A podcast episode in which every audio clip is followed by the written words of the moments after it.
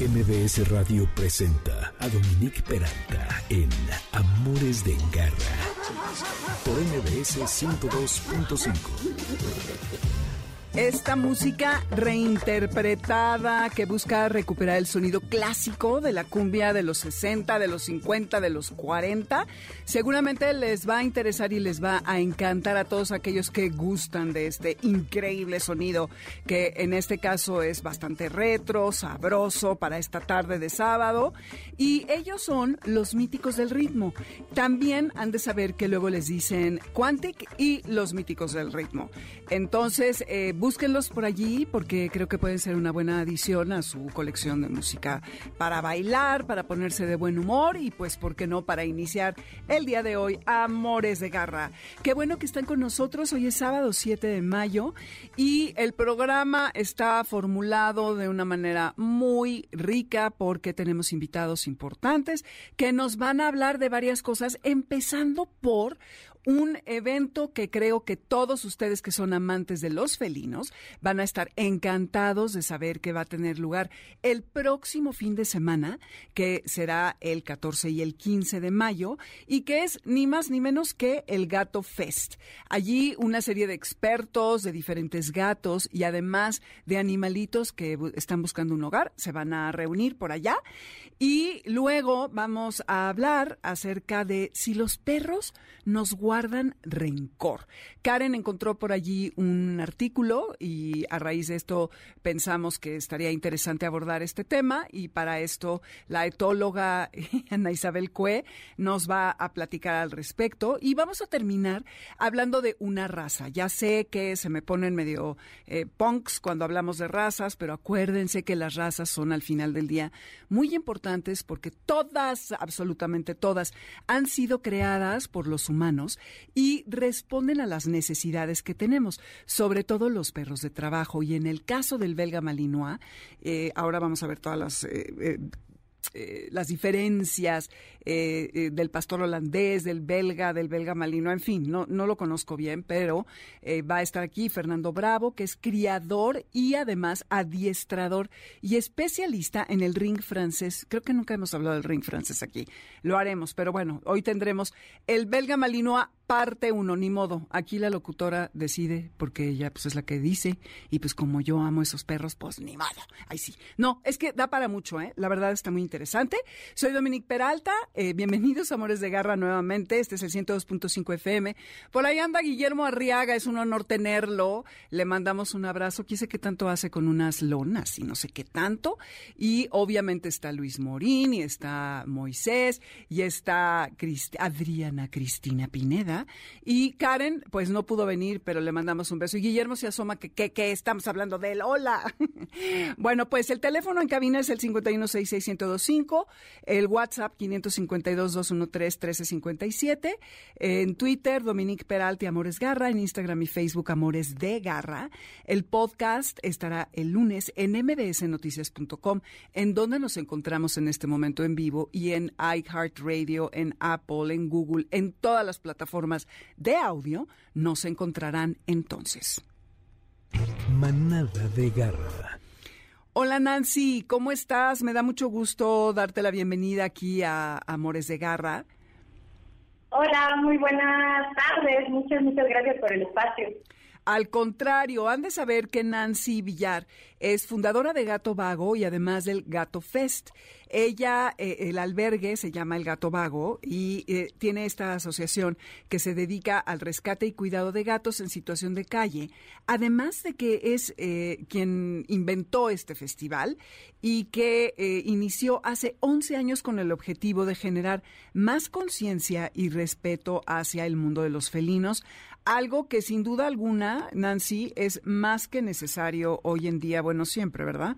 Cuéntanos qué podemos, o sea, yo me lanzo al Gato Fest el próximo 14 y 15 eh, y qué puedo esperar, que además, antes de que, de que empieces a contarnos, Nancy, he de decirles, Garra Escuchas, que este festival es un evento sin fines de lucro, porque lo que quiere es ayudar a los gatitos. Entonces, a ver, platícanos. Pues sí, eh, es un evento precisamente, como nos decías, para poder hacer conciencia sobre la situación actual de los gatos en México, que es muy preocupante, hay una sobrepoblación increíble, hay mucha violencia hacia ellos, la gente sigue sin esterilizar, que es demasiado preocupante, eh, los dejan salir a la calle y sin esterilizar y los machos ahí andan embarazando gatas por todos lados, entonces es principalmente eso, ¿no? Hacer conciencia de la gente sobre la esterilización, sobre la adopción y ayudar a los albergues, porque llevar un albergue es muy difícil, es, es una labor muy, muy, muy difícil porque son muchos gastos y yo siempre he dicho que los albergues no podemos solos, siempre necesitamos de la ayuda de la gente para poder sacar adelante a todos los animales. Por desgracia, México está entre los primeros lugares de abandono y eso es muy triste, pero ahí habla de la situación que tenemos que vivir todos los albergues, ¿no? No hay hogar para todos los gatos que existen en la calle, es una tristeza. Entonces, es lo que queremos, ayudar a todos los albergues que están en, eh, a todos los gatos que están en albergues, que son miles, y pues fomentar mucho la, la esterilización y nuestro objetivo también principal es lograr conseguir 11 toneladas de croqueta para poder repartirla entre todos los, los albergues participantes. Oye, Nancy, ¿tienes una cifra del número de gatos que están en abandono en la calle? Porque en cuanto a perros, me parece que son 27 millones, de los cuales el 70% están en la calle, en todo el país, ¿eh? no nada más en la Ciudad de México. Pero en mm. claro que no es una cifra que está actualizada y que tiene que, eh, pues, revisarse, pero en México no somos muy dados a las estadísticas, desafortunadamente. Esto creo que esa cifra es de 2017, imagínate todo lo que ha pasado en estos años. En cuanto a gatos, ¿qué dices? Yo siempre he dicho que ha de ser peor eh, y es muy difícil contarlos, porque a nosotros nos llegan reportes de, vivo en una unidad y llegó un gatito y tuvo gatitos y ahora de 5 ya son 10 y luego ya ahorita ya son 20. Y eso hay miles de reportes así, miles. Estoy segurísima que son muchísimos más gatos los que hay en la calle que los perros, pero los perros son más visibles. Los gatos se esconden o buscan unidades habitacionales, panteones, escuelas, hospitales, o sea, donde ellos tengan jardín, ahí este, ellos están. Y por eso se hace también un programa que se llama eh, ENR, por sus siglas en inglés, que es eh, capturar, esterilizar y volverlos a soltar. Exacto. Pues para el hecho de que ya no se sigan reproduciendo.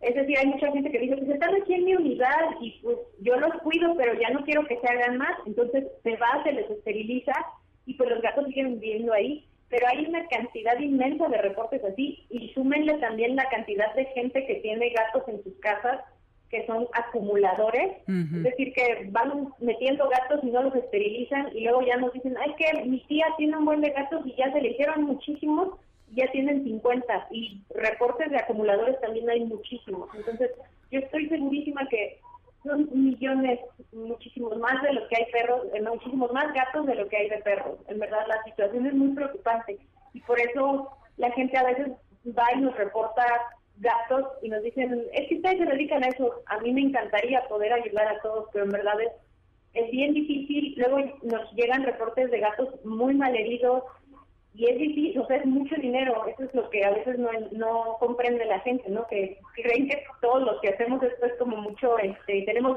mucho dinero y no. Muchas veces son nuestros recursos, de nuestro trabajo y de mucha gente que nos ayuda, pero sí, la verdad es que la situación es muy difícil. Y yo estoy hablando de aquí de la Ciudad de México. En Gatopés también vienen albergues de otros estados como de Morelia, de Puebla, de Chilpancingo, que nos platican sus historias y a veces están peor allá. Entonces, es mi principal objetivo es ese que entiendan que adoptar es la mejor opción en estos momentos porque en verdad los gatos hay muchísimos. Entonces necesitamos mucha ayuda y necesitamos concientizar para que toda la gente esterilice a sus gatos eso, y la otra meta que tienen ustedes es reunir que son 11 toneladas de croquetas, ¿correcto? Así es, es nuestro objetivo principal, conseguir 11 toneladas que son repartidas entre todos los albergues participantes. Ok, ahora, cuéntanos, está dividido en dos, el día 14 y el día 15, hay una parte que es virtual, otra parte que es presencial. ¿Cuáles son los horarios y cuáles son las actividades? ¿Y a dónde se puede meter la gente a buscar la información? Sí, las redes sociales está GatoFest en Facebook y GatoFest oficial en Instagram. Eh, es un evento que va a ser el 14, es de manera virtual, vamos a estar transmitiendo a través del Facebook, en este caso del Gato Vago, vamos a estar transmitiendo todas las conferencias. Eh, y en Gato Fest vamos a estar transmitiendo eh, desde el Gato Vago y vamos a estar enlazándonos con los albergues participantes para que los conozcan, para que la gente sepa y escuchen de viva voz de ellos todo lo que se necesita y toda la labor que hacen. Eh, y, el 15, iba a ser presencial. ¿En dónde? Las conferencias los dos días van a ser en línea. ¿Solo en línea? El COVID y todo eso que todavía no estamos al 100, eh, preferimos hacerlo así. Las conferencias van a ser los dos días en línea, pero el 15 sí va a ser presencial, lo que es, va a haber muchos expositores donde van a poder encontrar muchísimas cosas de gato, eh, ropa o cosas para sus gatos, eh, areneros, rascadores, collares, todo lo que se puedan imaginar de gato va a haber ahí. Están los albergues donde van a poder conocer su, su trabajo. Eh, hay una exposición fotográfica que cada albergue nos da una historia de sus gatos para que puedan este, leerla y conocer a los gatos que están cuidando. Eh, vamos a tener el acopio, va a hay carpa de comida, vamos a tener también unas carpas de, eh, vamos a estar transmitiendo ahí en una tele las conferencias también porque alguien quiere ir a escucharlas, va a haber música, entonces es, es muy bonito cada año, la gente se va muy feliz con encontrarnos todos los cat lovers que somos super amantes de estos hermosos animales, entonces es como muy padre el ambiente, la verdad, estar ahí, estar conviviendo con todos y aprender y ayudar, ayudar, en verdad la gente que va es maravillosa toda la energía que nos mandan para poder ayudar y cada año hemos cumplido la meta y se los agradecemos muchísimo y esperamos que este año sea igual y logremos juntar esas 11 toneladas para que los albergues se vayan como muy felices y con una preocupación menos por algunos meses. Está increíble, ojalá y que superen la meta. Ahora, eh, nada más nos puedes dar la dirección de dónde va a ser la parte presencial, Nancy.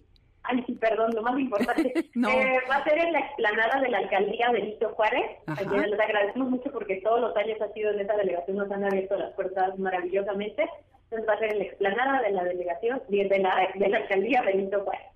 Ok, eh, perfecto. ¿En qué horario? Okay. De 10 de la mañana a 7 de la noche.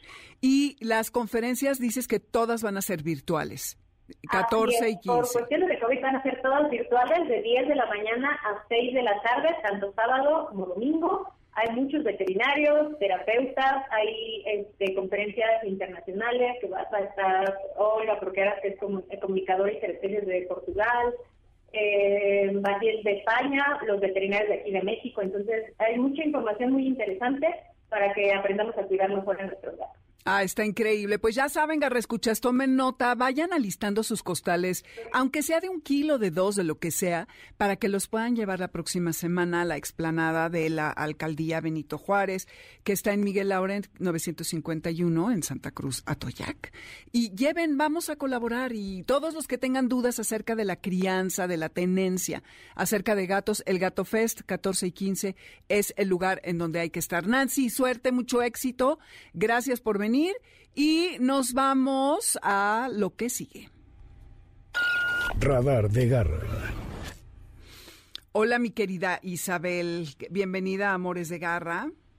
Hola, muchas gracias. ¿Cómo estás? Muy bien, pues aquí eh, he estado reflexionando mucho acerca de lo que conversamos eh, vía mensaje el día de ayer, porque han de saber, mis queridos garra escuchas, que eh, cuando Karen propuso este tema, lo hizo por un artículo que encontró. El tema es si los perros tienen rencor eh, hacia los humanos, ¿no? O hacia otros perros. Entonces ayer eh, conversábamos un poco a través de mensaje con Isabel, ella y yo, para ver cómo el, el, ángulo a darle a esta conversación y si es cierto. Entonces está muy interesante el, la postura de Isabel y creo que hoy más que nunca tenemos que estar claros de que no crean todo lo que leen, porque la neta es que hay tanta mala información y además sesgarla es muy fácil, ¿no? La información incorrecta. Entonces, sesgar la información es lo más fácil y los encabezados escandalosos son los que más tráfico atraen. Antes de que mm, Isabel Cue nos platique, solo les quiero decir que ella es egresada de la Facultad de Medicina Veterinaria y Zootecnia de la UNAM, tiene su consulta privada en etología clínica desde el 2004, cuenta con formación en etología de pequeñas especies y equinas y un diplomado de flores de Bach y acupuntura, lo cual se agradece muchísimo porque eh, hay que también buscar maneras y medicina alternativa para los animales. Tiene especialidad también en entrenamiento con refuerzo positivo desde el 2000 en animales de zoológico, perros y gatos, curso psicoterapia asistida con animales y naturaleza en la Asociación Española de Terapias Asistidas con Animales y Naturaleza. Así que bienvenida Isabel Cue y cuéntanos entonces si es verdad que los perros son rencorosos. Ah, perfecto, muy bien, pues muchas gracias. Pues miren, vamos a tratar el rencor muy parecido al término de los celos. Se los voy a hacer por medio de una historia rapidísima. Pasado el, el sismo del 2017, eh, me hablaron para una consulta donde resulta que dos perritos que cada vez que se encontraban, que habían vivido en casa juntos por varios años, eh, este, de pronto se comenzaron a pelear después del sismo. ¿Qué pasó aquí? Que durante el momento del sismo, la persona eh, de estos perritos solo pudo agarrar a uno de ellos en el momento en que la pared se resquebrajó, la pared de su departamento, aunque le gritó al otro y le habló y todo, entonces uno de los perritos se fue a esconder y el otro se fue junto con eh, la persona. Entonces ella tuvo que salir del edificio y el edificio no se cayó, pero se dañó severamente y el pobre perro tuvo que estar día y medio guardado solito en ese departamento. A partir de ahí, pues, este, cada vez que lo que se veían comenzaban una agresión muy fuerte iniciada por el perrito que se quedó. Resulta que puede ser algo llamado rencor. Sin embargo, pues el, el rencor es, una situación que sí tiene una cuestión de enfado, una cuestión de ira muy profunda. Pero en humanos, en humanos tiene una connotación diferente. Acá los humanos, pues estamos hablando de una cuestión de resentimiento, es una acción negativa, es una acción ofensiva en el caso de los perritos es una situación mucho más lineal, donde el perrito se expuso a una situación y trianguló la información con la ausencia o la presencia de alguien. Y entonces o este y entonces eso le llevó a un malestar y que si ese malestar se vuelve a reproducir o lo volvemos a ocasionar pues el perro va a tener un cambio de comportamiento y una alteración entonces, aquí tenemos que ver, los seres humanos somos sumamente complejos. Si a nosotros nos dicen para que no guardemos rencor, que nos desahoguemos, que lo dejemos pasar, que debe de aceptarlo, que tenemos que aprender y tenemos que mejorar nuestra autoestima, ¿no? O sea, un perro no podemos eh, llevarlo bajo ese término, bajo esa situación. Aquí es algo más lineal, donde yo expongo al perrito a situaciones semejantes que fue lo que le causó el malestar y trato de convertir ese mismo malestar en un bienestar, ajá, y empezar a tener un final más feliz de lo que tuvo en aquel entonces. ¿Por qué? Porque de esta manera el animal aprende a volver a vivir esta situación, en este caso de los perritos que fueron separados abruptamente, este, pues empezamos a hacer reencuentros en lugares más tranquilos, empezamos a a ver premios de por medio, cariño, trabajo juntos, eh, así todo, todo, todo para otra vez volver a formar un vínculo. En ningún momento el perrito que se quedó adentro del departamento, eh, pues en algún momento eh, haya pensado, híjole, me voy a vendar de este porque él se brincó a los brazos de, de, de mi tutora y yo no, yo me fui a esconder. Ellos no tienen tanta capacidad de divagar, porque sí tienen capacidad de razonar, eso lo hemos visto, pero no tienen toda esa capacidad de divagar como nosotros.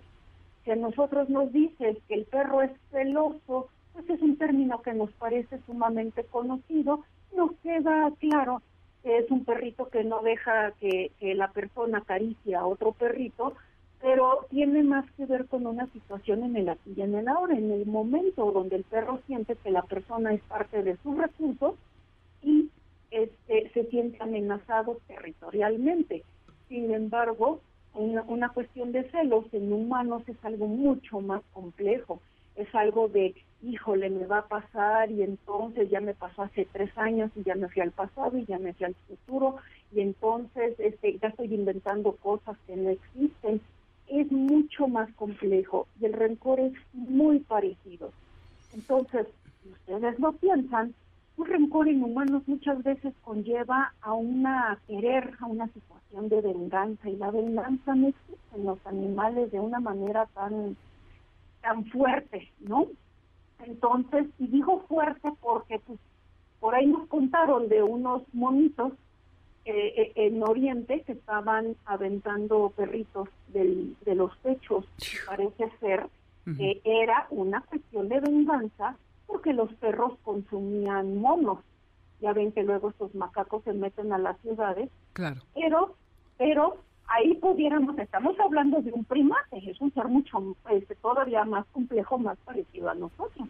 En el caso de los perros yo no he visto reacciones de venganza, solamente una situación muy lineal en la que el perro yo le recuerdo esta situación y por lo tanto va a producir en automático un comportamiento que no es lo más sano y por lo tanto son más fáciles de tratar que los humanos ante un aspecto como el que les estoy comentando, ¿no? Sí, y es que Isabel siempre es muy tentador el ponerle a los perros las emociones desde el lado de los humanos. Y, no significa, como bien lo estás explicando, que no tengan la capacidad de recordar un momento específico y los sentimientos que le ocasionó este episodio negativo, en donde fue lastimado, agredido, ignorado, lo que tú me digas, ¿no? Pero eh, estuve leyendo ayer que eh, lo que tienen los perros es una memoria de episódica, si es que se le dice así, de corto plazo y que se les olvida el evento específico muy pronto después de que ocurrió, lo cual no significa que no se acuerden de la experiencia negativa. Pero la, la memoria de asociación es la que hace que reaccionen a lugares, a personas y a experiencias basado en esas asociaciones negativas o positivas que hicieron. Entonces, en realidad, creo que, como bien estás explicando, el, el rencor que nosotros describimos como tal, en el caso de los perros, serían asociaciones negativas, no realmente el rencor desde el punto de vista humano porque sí tienen emociones, todo lo, todo lo que explicaste. Y me encantó el ejemplo que diste del temblor, es muy gráfico. Ahora, te quiero preguntar otra cosa. Por ejemplo, eh, cuando vas a caminar con tu perro, te encuentras otros perros. Y de la nada, de repente, mi perro alucina a un perro que nunca ha visto antes. Aquí no estamos hablando realmente de rencor, pero creo que con el paso de los días y todos los días se ven, se va acumulando quizá una asociación negativa. ¿Por qué se tiran tan malo? Ya iba a decir una cosa un poco digna de una estación de radio. ¿Por qué se tiran tan mala onda si ni se conocen? Eh, ¿De dónde viene eso? ¿Por qué? Ok, hay dos días en las que pudiéramos pensar que son las que se me ocurre ahorita y las que yo he visto en los perritos cuando me comentan esta situación. Una es que el perro el perro que está pasando enfrente de nosotros le recuerda a mi perro otro otro animal con quien haya tenido un altercado. Y eso me acaba de pasar que, que tuvimos este vi, una situación de pelea entre perritos vecinos porque uno había tenido la pelea con un labrador negro en diciembre que sí tuvo un tema de, de comida y resulta que ve otro labrador negro del mismo tamaño, también hembra y con las mismas características, pasar aquí en la calle, y este mismo perro eh, hizo esa asociación. Entonces aquí tuvo una experiencia previa ante un perro que definitivamente no conocía, pero que le recordó que lo habían atacado. Entonces es una asociación, ¿no? Porque ahí es una asociación. okay. Pero, pero también hay algo. Al momento en que dos perros se ven, una es la cuestión corporal, si tienen la cola muy levantada, si tienen la cola medio baja, si tienen la cola en forma de Z, que, que significa que se sienten amenazados. Esto es una de las situaciones y la otra son las orejas y la otra es que por medio del olor también se están comunicando. Entonces es una cuestión muy visual, puede ser auditiva si están ladrando y puede ser también olfativa. Entonces pueden reaccionar de forma mucho más rápida que nosotras, en nosotros en general, a un a otro individuo que tienen enfrente, lo pueden leer de forma más precisa. Mm. Ahora, hacia los humanos tenemos eh, humanos que no nos gustan a la hora que los vemos caminar en la calle, que dices, no me parece como del todo padre, y me cambio hasta de cuadra, o este o simplemente me recuerda a alguien que me hizo mucho daño y hasta agacha la cabeza cuando paso junto, ¿no? Entonces, en ellos, en ellos existe también esta situación y pues son con perros no conocidos. Pues puede ser por algo que les recordaron o puede ser porque en el momento leyeron que es un animal sumamente impositivo, mucha testosterona, por arriba, ya se erizó, este, y, entonces mi perro lo que hace es que o le ladra para mantenerlo alejado o simplemente me jala para evadirlo, ¿no? Qué interesante, sí, fíjate que, que sí, creo que también se, se, reduce a eso, a las asociaciones. Ahora, tú que eres experta en etología, ¿cómo le hago si mi perro ya tiene esta asociación negativa. Pon tú que eh, yo empiezo a andar con alguien diferente de con quien vivía, se viene a vivir conmigo y entonces, eso, bueno, es el caso de una amiga que me dio mucha risa, que llegó una nueva pareja, tenía un chihuahua y el perro se hacía pipí en la almohada de la pareja nueva, imagínate. Pues, sí, entonces, obviamente, sí, es un rollo territorial, pero ¿cómo, cómo reviertes esa experiencia que nosotros decimos, ay, le tiene rencor? No, no le tiene rencor, es una asociación negativa. ¿Cómo le hacemos para, para revertir ese comportamiento? Ok. En el caso específico de tu amiga, aquí se le pediría a la pareja empezar a crear un vínculo positivo con el perro. Porque si la pareja no está dispuesta, pues va a ser mucho más difícil. Entonces, es mejor sacar al perrito, por ejemplo, de la habitación y que este y que la pareja no le haga caso y al, y, al perrito pues continuar dándole todo su tiempo de calidad máximo posible y demás. Si la pareja realmente quiere estar este, comprometida y dice, no, no, a mí me perdió el perrito y nada más que me tiene miedo o, o, una cosa de territorialidad, entonces ya se les enseña a mejorar el vínculo entre los dos y va a disminuir bastante esa territorialidad.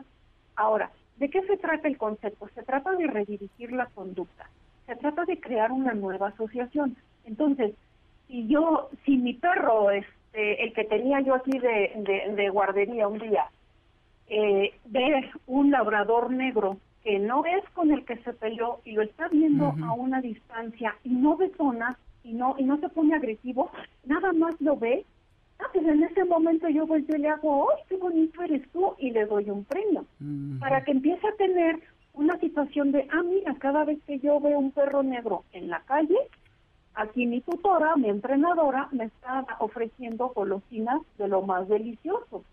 Ajá, y poco a poco se le va exponiendo cada vez más a, a, esta circunstancia, pero ya con una situación que, que sea más agradable para el perro.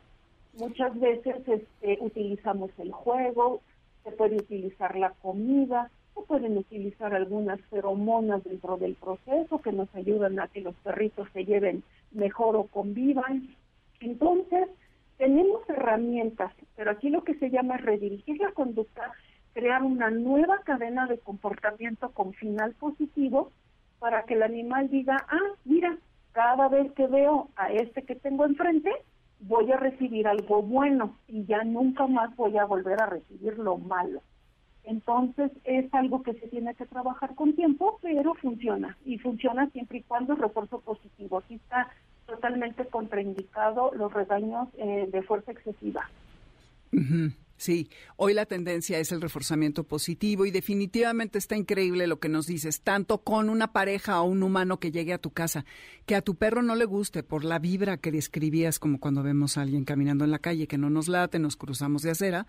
Igualmente los perros sí, pues no, no te vibra el perro que viene enfrente de ti, pues le tiras mala onda, ¿no? Entonces, eh, si en cambio cuando lo ves tranquilo y le das un premio por no, eh, por no ser reactivo ante ese estímulo, entonces puede estar bien. Y ojalá si ustedes tienen problemas con sus parejas que no aceptan a su a su nuevo humano, ojalá que esa persona quiera vincularse con el animal, porque si no, híjole, casi casi que o el animal o yo. ¿no?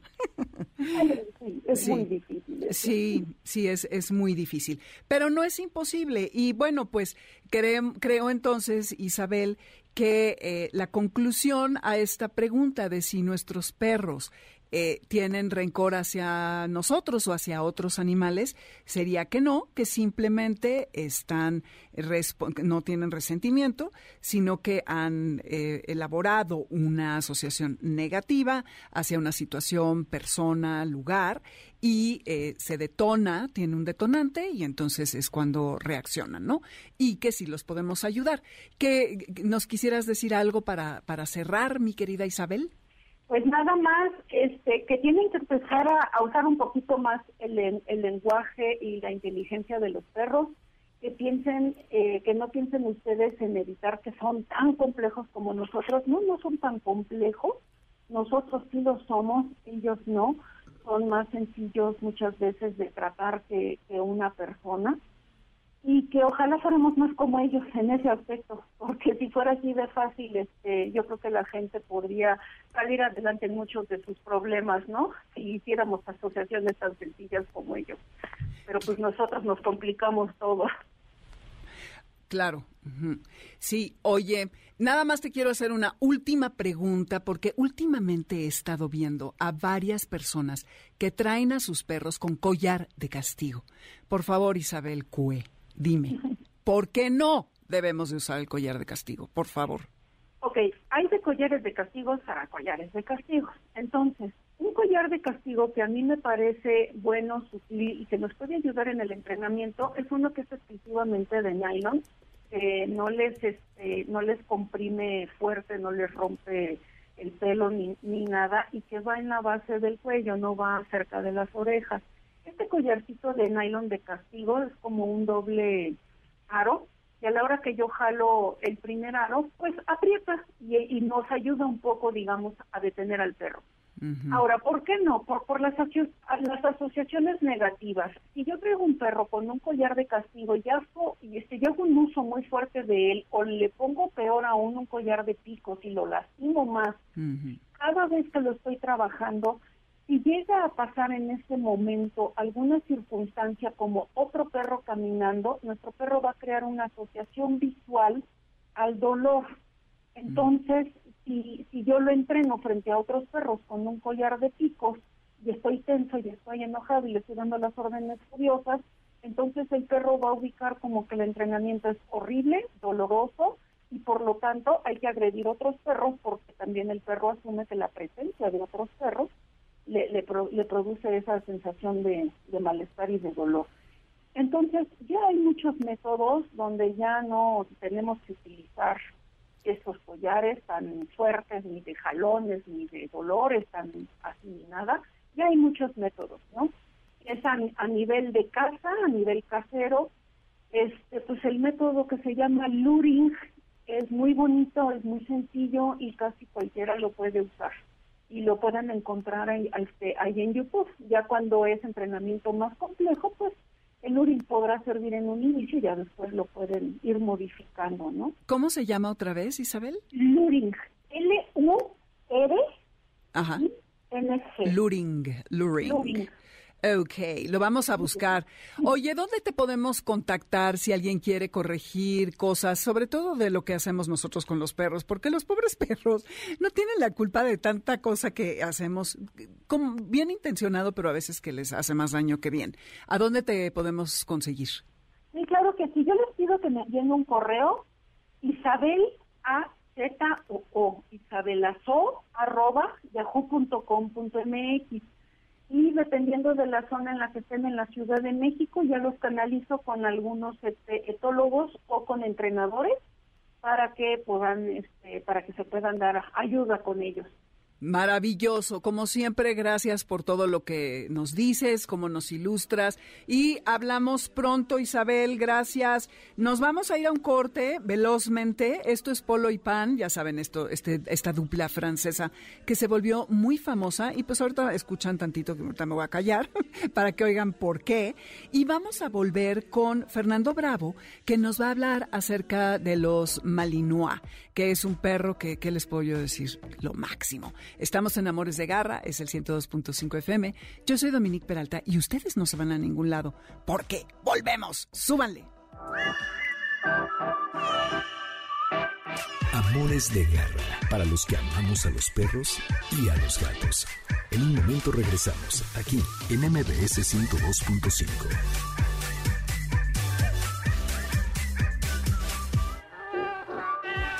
Continuamos en Amores de Garra con Dominique Peralta, en MBS 102.5. ¿Sabes dónde está tu gato? Regresamos. MBS 102.5. Little Jesus, ¿a poco no les... Bueno, los amo, me encantan, me ponen de buenas. Hoy todo el tiempo hemos querido ponernos de buenas.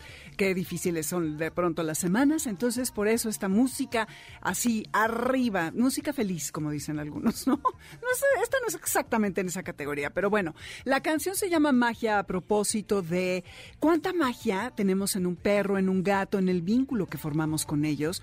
Cuánta magia le dan a nuestros días. Y eso le digo yo, eso lo digo yo y uso de pretexto a Little Jesus y la magia porque eh, realmente de las cosas que más yo disfruto en la vida es a mis perras. Entonces supongo que si andan escuchándonos por aquí, ustedes también. En Spotify está la lista con la música, van a mi nombre y buscan la de Amores de Garra.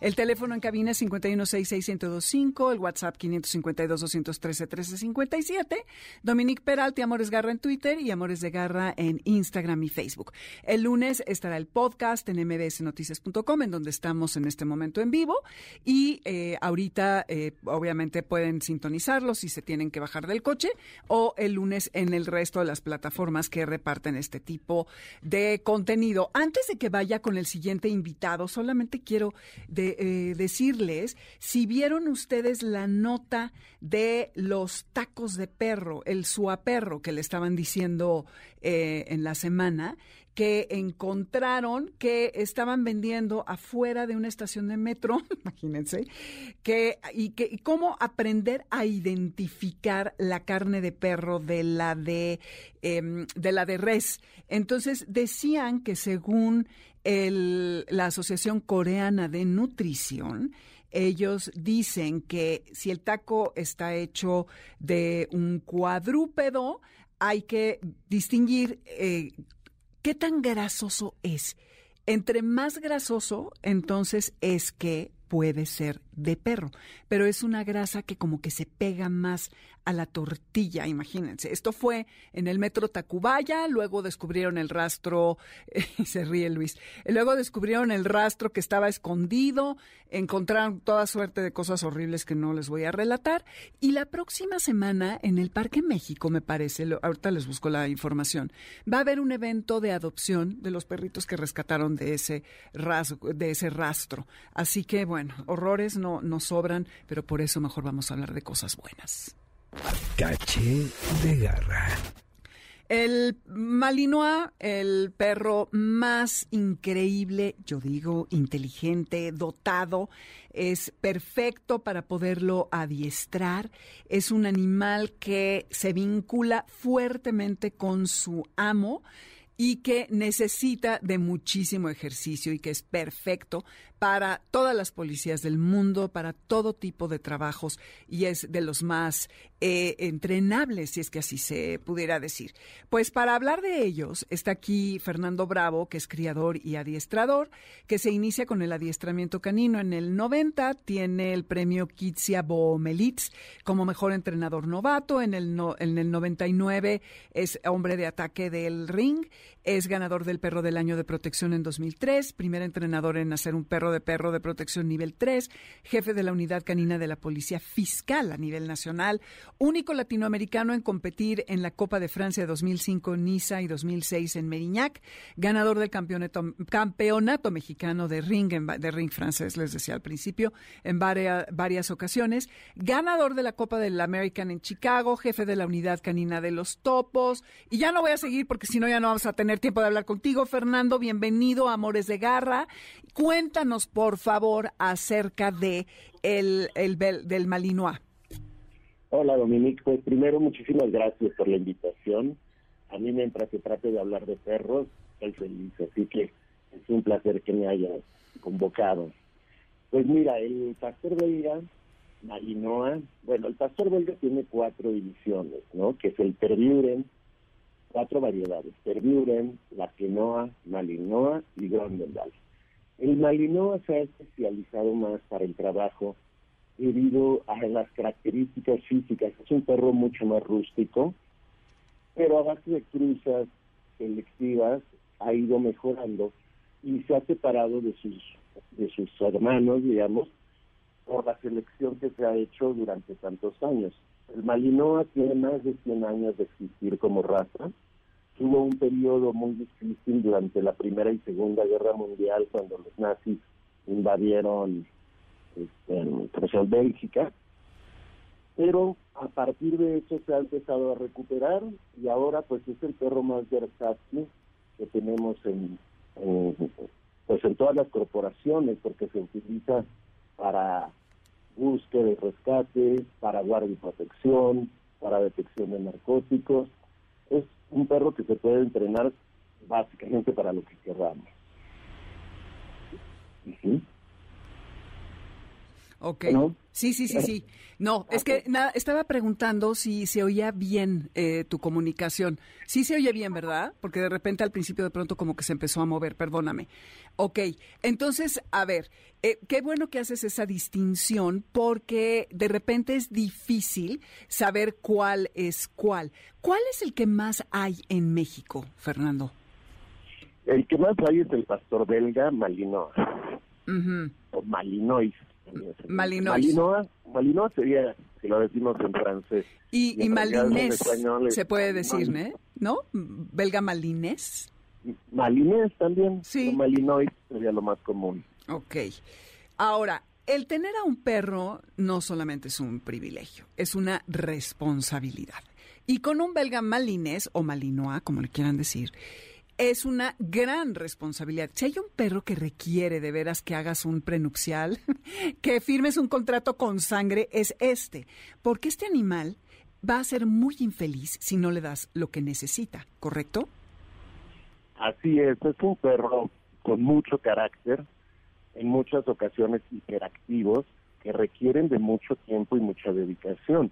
Por lo mismo, tienen una energía tal que no se están quietos nunca por lo mismo, yo no lo recomiendo para cualquier persona. Yo lo recomendaría para gente que sea muy activa, que realmente esté interesada en el adiestramiento y que tenga tiempo para dedicarle, porque si no, realmente puede ser hasta un dolor de cabeza. En ocasiones se llevan a los cachorritos y a los 15 días los regresan porque no los aguantan y no es porque sean malos perros, al contrario, mientras mejor es el perro, más carácter y más activo es. Hijo, sí, pero sí tienes que estar listo. Te conté de la perra que eh, por unas personas llegó a nosotros un día, una belga malinoa que estaba, te la mandé, me dijiste que sí se veía que era original, que estaba muy bonita. No inventes, claro, estaba en una situación estresante de incertidumbre, daba vueltas y vueltas. Ya, yo soy bastante cool, pero Fernando, mi marido, ya, me, o sea, me dijo, ya mañana la regresamos, casi, casi. Y, y sí es un perro muy intenso que ha mostrado superioridad sobre las otras variedades de pastor belga, ¿correcto? ¿El malinois sobre todo o qué dirías? Sí, sí, ya actualmente es muy marcada la diferencia entre el malinois, el que seguiría sería el Perburen, después el Brandendal y después el Laquenoa. ¿Cómo distingo un Berburen y, de, los otros dos? El, bueno, el Malinois normalmente es cafecito, como ya lo conocemos, con la máscara negra y el pelo corto. Sí. El Terburen es también un poquito más rojo, un poquito más oscuro, pero con el pelo largo. Ah, el Grondendal es negro, todo negro de pelo bastante largo. Y el Aquenoa es como de pelo de alambre, más o menos como un del terrier, como ese tipo de pelo. Mm. Que es en realidad en México ni siquiera. Sí, es lo que te iba a decir. tenemos esa variedad. Solo fíjate que he visto el negro y he visto como dos en muchos años. Bueno, seguramente hay muchos más, pero no los he visto yo. Sí, no es tan popular, sí hay, pero no, no tanto como, como el Malinoa. Cuando yo inicié en Expocan, en estos eventos en el 93, la gente inclusive, yo ya tenía algunos Malinoas, me decía, oye, ¿por qué entrenas perros criollos? Y yo les decía, no, no es criollo, es un pastor belga Malinois. Y ahora actualmente en las exposiciones y en las, bueno, por ejemplo, ahí en Expocan, es una cantidad de Malinois impresionante. Yo creo que es la raza que más hay, o una de las más populares en México, por supuesto que sí lo es. Pero popular en el gremio de las policías, ¿no? Porque no todos los dueños le pueden dar la estimulación que necesita, ¿correcto? Sí, claro, en las policías, pues la base siempre es el pastor belga Malinois, pero también ya no ves mucho con la gente común, con la gente que no se dedica a eso, simplemente que los tiene como mascota, porque realmente es un perro súper apegado, súper fiel, súper noble, que hay que tenerle paciencia cuando es cachorro definitivamente, pero con una buena crianza y un buen adiestramiento, es una maravilla de perro como guardián sobre todo, y para las situaciones que estamos viviendo actualmente en el país, la verdad es que tener un perro guardián de ese tipo es algo maravilloso, ¿no? Es un plus de seguridad. Y claro, y esta, esta característica que sean tan activos e incansables y que se vinculen tan fuertemente con su humano, esto es lo que haría que quieran, no sé si la palabra correcta sería, Fernando, decir complacer, pero obedecer, que, que sean tan buenos para poder eh, cumplir con cualquier orden, cualquier instrucción que, que se les dé.